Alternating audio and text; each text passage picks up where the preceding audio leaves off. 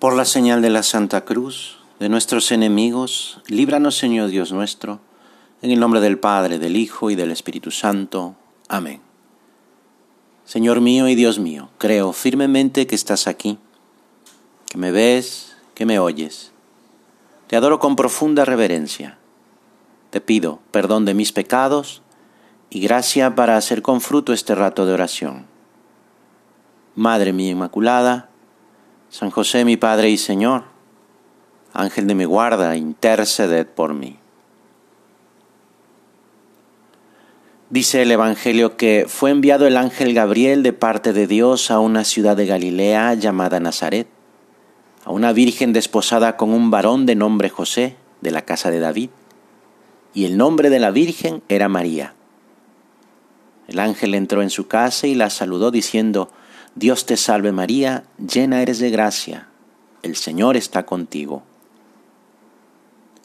Así la saludó el ángel en la Anunciación, y así saludamos a la Santísima Virgen cuando rezamos el Ave María, la oración más conocida de Nuestra Señora, en la que recordamos la encarnación de Jesús en las entrañas purísimas de María.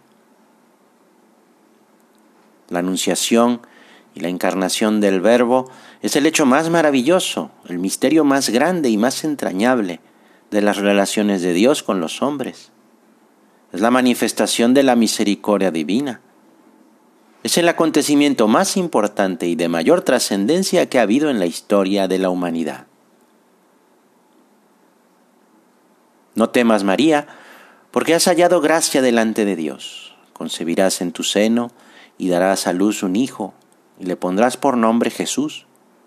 Será grande y será llamado Hijo del Altísimo. El Señor le dará el trono de David, su padre, y reinará eternamente sobre la casa de Jacob, y su reino no tendrá fin. La entrada de Dios al mundo, la luz que ilumina, en primerísimo lugar a la criatura más bella de la creación, la hija de Dios, la Virgen Inmaculada, María de Nazaret. La luz que ilumina, que da vida al mundo, está haciendo su aparición en la creación.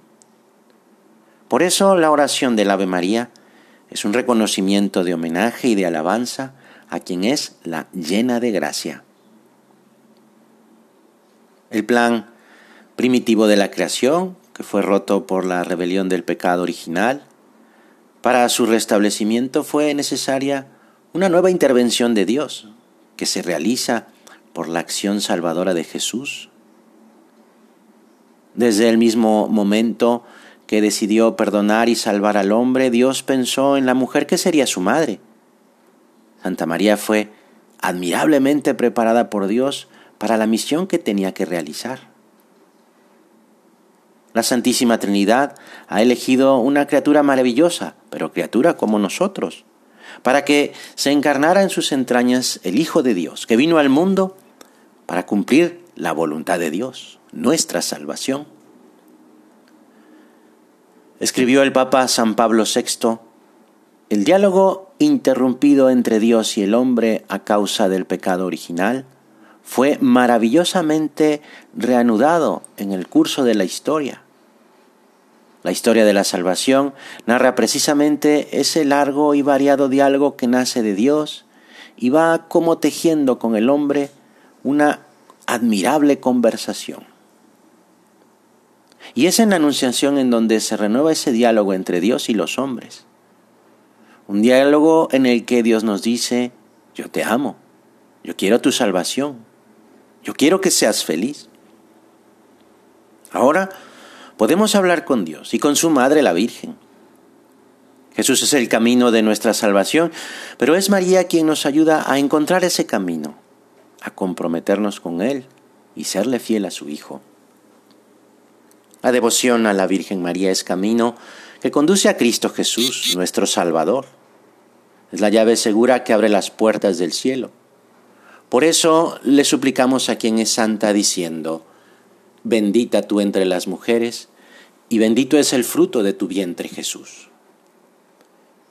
San José María solía comentar que estamos en los brazos de la Virgen con Cristo en un brazo y nosotros frente a frente en el otro. De una parte, para que veamos que Dios nos quiere como hijos de la Virgen, hijos de Santa María. Y al mismo tiempo, para que nos pongamos frente a ese hermano nuestro, Jesús, y le pidamos su generosidad en todo y para todo. Por eso le suplicamos, ruega por nosotros ahora, en este momento. No permitas que en nuestros corazones se enfríe el amor hacia ti. No consientas que disminuya en intensidad nuestra correspondencia a las gracias que recibimos de tu Hijo. No nos dejes, Madre nuestra, no dejes que se apague la llama del amor de Dios en ninguno de tus hijos. Santa María, Madre de Dios, si ves que estamos poniendo un obstáculo a Jesús que quiere entrar en nuestra vida, ayúdanos a salir de esa situación, a corresponder con generosidad a lo que Dios nos pide.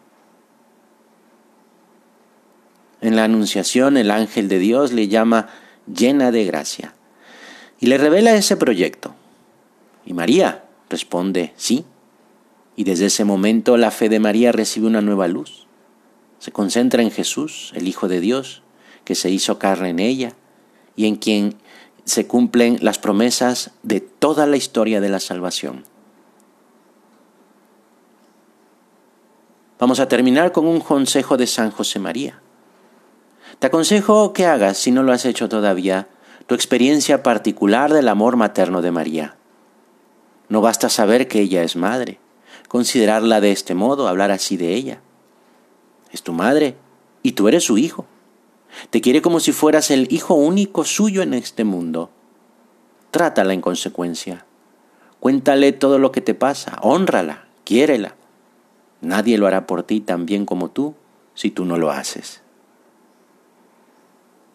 Te doy gracias, Dios mío, por los buenos propósitos, afectos e inspiraciones que me has comunicado en esta meditación. Te pido ayuda para ponerlos por obra.